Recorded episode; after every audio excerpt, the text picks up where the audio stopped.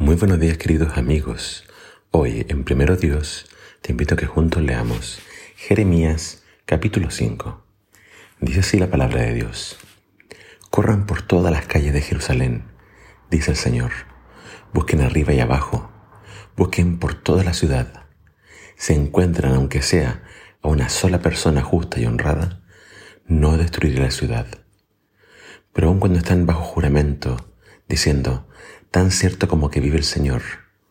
Todos siguen mintiendo. Señor, tú estás buscando la honradez. Golpeaste a tu pueblo, pero no prestó atención. Los has aplastado, pero se negaron a ser corregidos. Son tercos, de caras duras, como piedra. Rehusaron arrepentirse. Entonces dije, ¿pero qué podemos esperar de los pobres? Son unos ignorantes no conoce los caminos del Señor, ni entiende las leyes divinas. Así que iré y hablaré a sus líderes. Sin duda ellos conocen los caminos del Señor y entienden las leyes de Dios. Pero los líderes también, como un solo hombre, se habían librado del yugo de Dios y roto las cadenas. Entonces ahora un león de la selva los atacará, el lobo del desierto se les echará encima, un leopardo acechará cerca de sus ciudades y hará trizas a quienes se atrevan a salir, pues grande es la rebelión de ellos y muchos son sus pecados. ¿Cómo puedo perdonarte? Pues aún tus hijos se han alejado de mí. Ellos juraron por dioses que no son dioses en absoluto.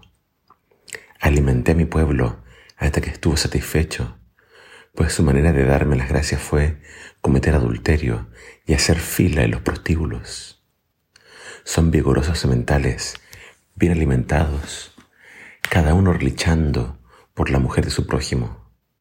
¿No habría de castigarlos por esto? dice el Señor. ¿No habría de vengarme contra semejante nación? Vayan por las hileras de los viñedos y destruyan las vides, pero dejen algunas con vida. Arranquen los sarmientos de las vides, porque esta gente no pertenece al Señor.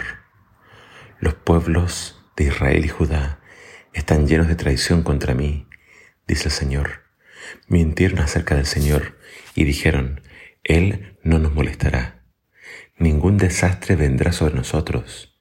No habrá guerra ni hambre. Todos los profetas de Dios son pura palabrería. En realidad no hablan de parte de Él.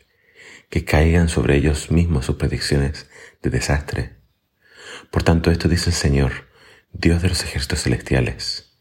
Debido a que mi pueblo habla de esta manera, mis mensajes saldrán de tu boca como llamas de fuego y quemarán al pueblo como si fuera leña. Oh Israel, traeré una nación lejana contra ti, dice el Señor. Es una nación poderosa, una nación antigua, un pueblo cuyo idioma desconoces, cuya forma de hablar no entiendes. Sus armas son mortíferas, sus guerreros poderosos devorarán la comida de tu cosecha, devorarán a tus hijos e hijas, devorarán tus rebaños y manadas, devorarán tus uvas y tus higueras, destruirán tus ciudades fortificadas que consideras tan seguras.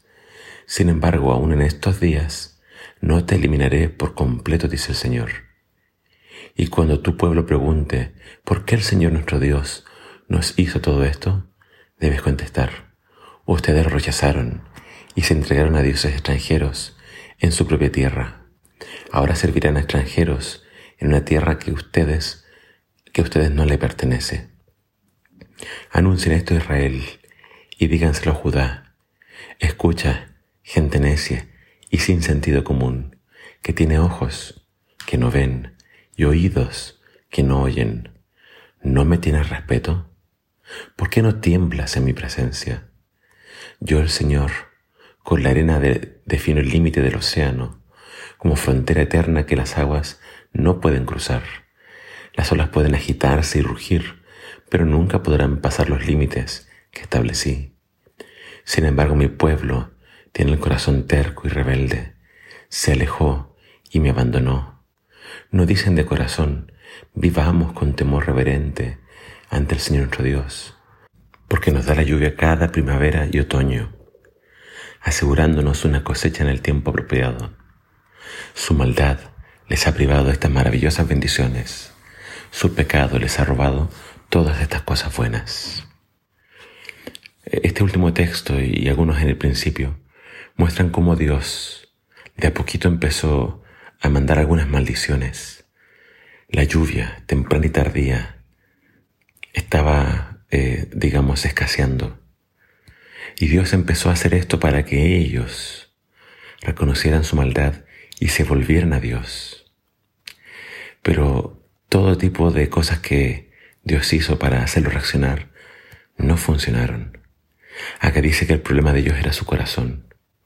Un corazón terco, un corazón muy rebelde. Y no quisieron arrepentirse. Dios dice incluso voy a buscar aunque sea un justo. Pero Él dice no encontrar ninguno.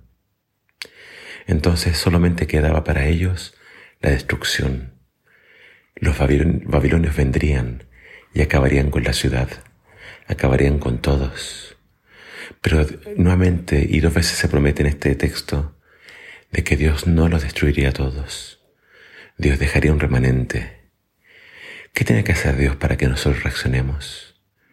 ¿Cómo nosotros podemos darnos cuenta de que Él nos ama y solamente desea salvarnos?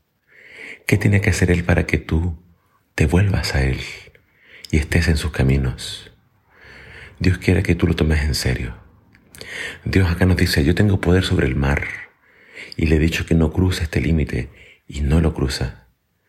Pero ¿por qué nosotros sí cruzamos los límites y hacemos las cosas que Él detesta? Acá nos dice cómo el pueblo estaba robusto, estaba satisfecho, tenía de todo. Pero en vez de agradecer a Dios se fue a prostíbulos, se fue a vivir una vida loca. Querido amigo, querida amiga, estamos cerca del fin. Hoy es tiempo de volverse a Dios. Hoy es tiempo de andar en sus caminos. No sea que la historia se repita en nosotros. Toma conciencia, medita en esto y vuelve mientras aún hay tiempo. Que el Señor te bendiga.